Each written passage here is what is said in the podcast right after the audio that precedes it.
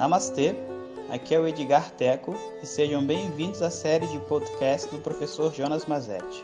O nosso tema atual é Palavras de Luz.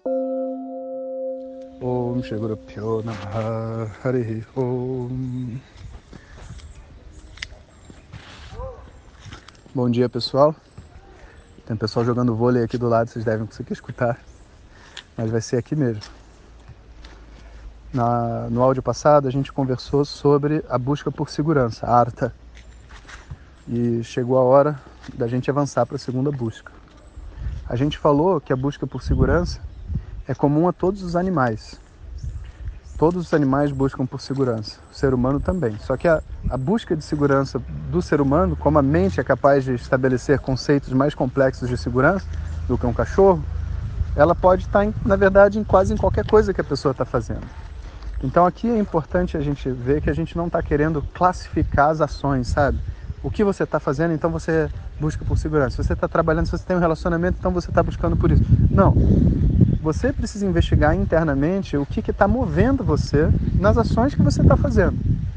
Lembrando que a gente está ouvindo tudo isso não é para a gente entender os que os, os rishis pensavam. Os rishis, os mestres, eles têm uma mensagem para você, para aquela pessoa que está estudando. Não é para você julgar sua mãe, seu pai, seu irmão, seu filho. É para você entender o funcionamento da sua própria mente.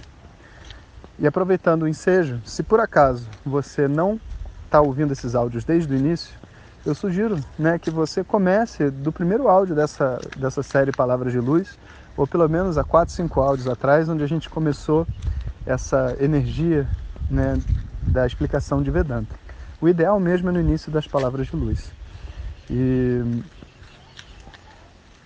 você pode, inclusive, escutar um áudio antigo e um áudio novo, dois por dia. Você pode fazer o esquema que você quiser, mas se você pegar no meio essas explicações, elas não farão muito sentido para você. Tendo dito isso, a nossa segunda busca é a busca por kama. Kama é o desejo. Kama também é o prazer, né? E aqui especificamente a gente está falando da busca por prazer.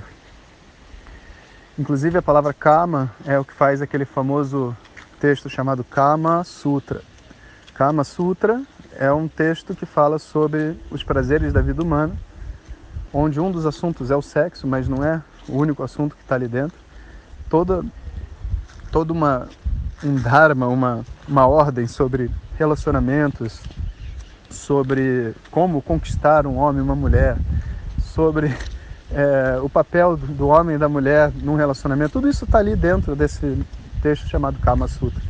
Né? E ficou famoso por causa daquelas posições sexuais, etc. Né? Então Kama Sutra é só isso na cabeça do mundo do, da pessoa ocidental, né? Inclusive não tem nada a ver com esses livros que vendem no, no sebos, né? Que é foto de um monte de gente transando. Né? Isso é, é um, como é que se diz? É tipo uma nova Playboy, né? Mas falando sobre kama, que significa prazer, essa seria a busca natural depois que você se sente seguro. Se a mente não tiver uma filosofia que faz a pessoa buscar por segurança até a morte, assim que ela se sentir segura, ela não consegue mais buscar por segurança.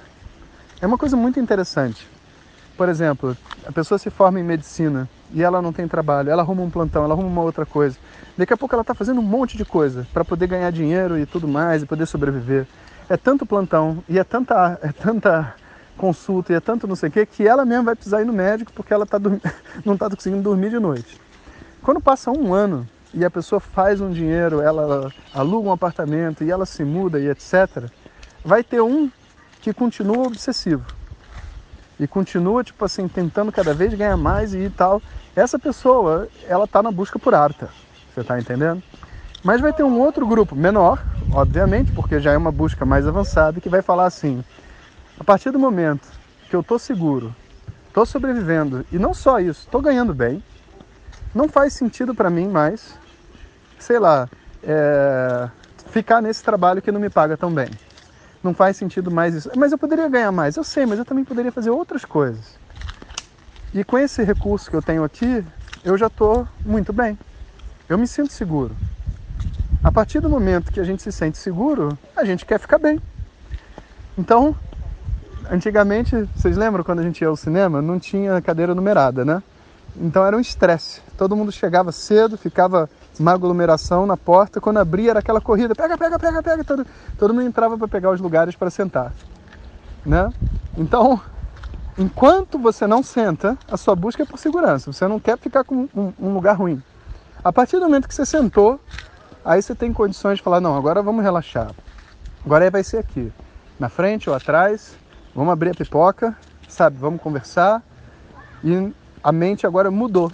Em vez de estar naquela busca por segurança, ela está numa busca agora por prazer. Como que eu faço para tirar o maior proveito do ponto de vista do prazer dessa situação que está aqui?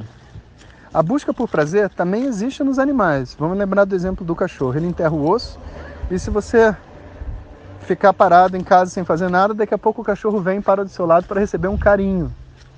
Receber carinho é inútil do ponto de vista intelectual, inútil. É só um, um corpo passando no outro. Você está passando a mão na cabeça do cachorro. Mas ele gosta. Então ele corre atrás disso. Significa busca por prazer.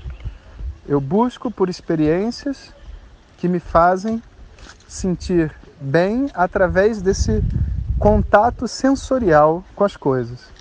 Porque, por exemplo, eu posso me sentir bem indo trabalhar, mas eu não gosto de trabalhar, não me agrada o local. É porque porque eu tenho a busca por segurança. Agora, às vezes eu vou para o trabalho e eu gosto do trabalho, eu gosto das pessoas. Eu nem me preocuparia com o dinheiro que eu estou recebendo. Opa, então não é uma busca por segurança. Isso é muito comum as pessoas trabalharem nem tá ligada, né? Quer dizer, é, não é o, o normal. O normal realmente são as pessoas ficarem todas preocupadas com o dinheiro, mas é comum. Existem várias pessoas que trabalham fora desse paradigma de quanto eu vou receber e como que as coisas são, né? E aí a busca passa a ser uma busca por prazer. E, obviamente, né, quando a gente está num relacionamento, em geral, o relacionamento é uma busca por prazer. Você quer estar com alguém que você gosta e fazer coisas divertidas. Existem pessoas que se relacionam também por segurança, porque pensa assim, caramba, o que, que as minhas amigas vão pensar se eu estiver solteira? O, como que eu vou poder me sustentar? Como que eu não sei o quê? Aí a busca não é mais por prazer. Não é porque eu gosto da outra pessoa, é porque eu me sinto segura com ela. E vê só, não tem nenhum problema isso, não está errado e a gente não tem que ter preconceito. Tudo isso é, é mente humana. A mente humana pode buscar por qualquer coisa em nome do prazer ou da segurança. Então, algumas coisas são muito caricatas da busca por prazer, como por exemplo assim, tocar violão, né? Você está tocando porque você gosta de tocar, você escuta, você fica ali naquele momento com a música, assistir um filme, a menos que você seja um crítico de filme e está querendo assistir todos para quando chegar na reunião não, não pegarem você de surpresa, a princípio assistir um filme é um momento de prazer, né? Então existem essa busca pelos momentos de prazer.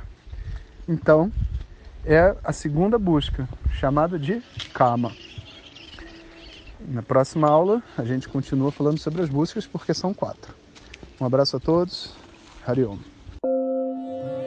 Muito obrigado por ter escutado. Essas são apenas algumas gotas do infinito oceano de conhecimento da tradição védica. Para receber nossos áudios diretamente, clique no link que acompanha o título desse áudio ou baixe o nosso aplicativo Vedanta Zap. Om Tat Sat.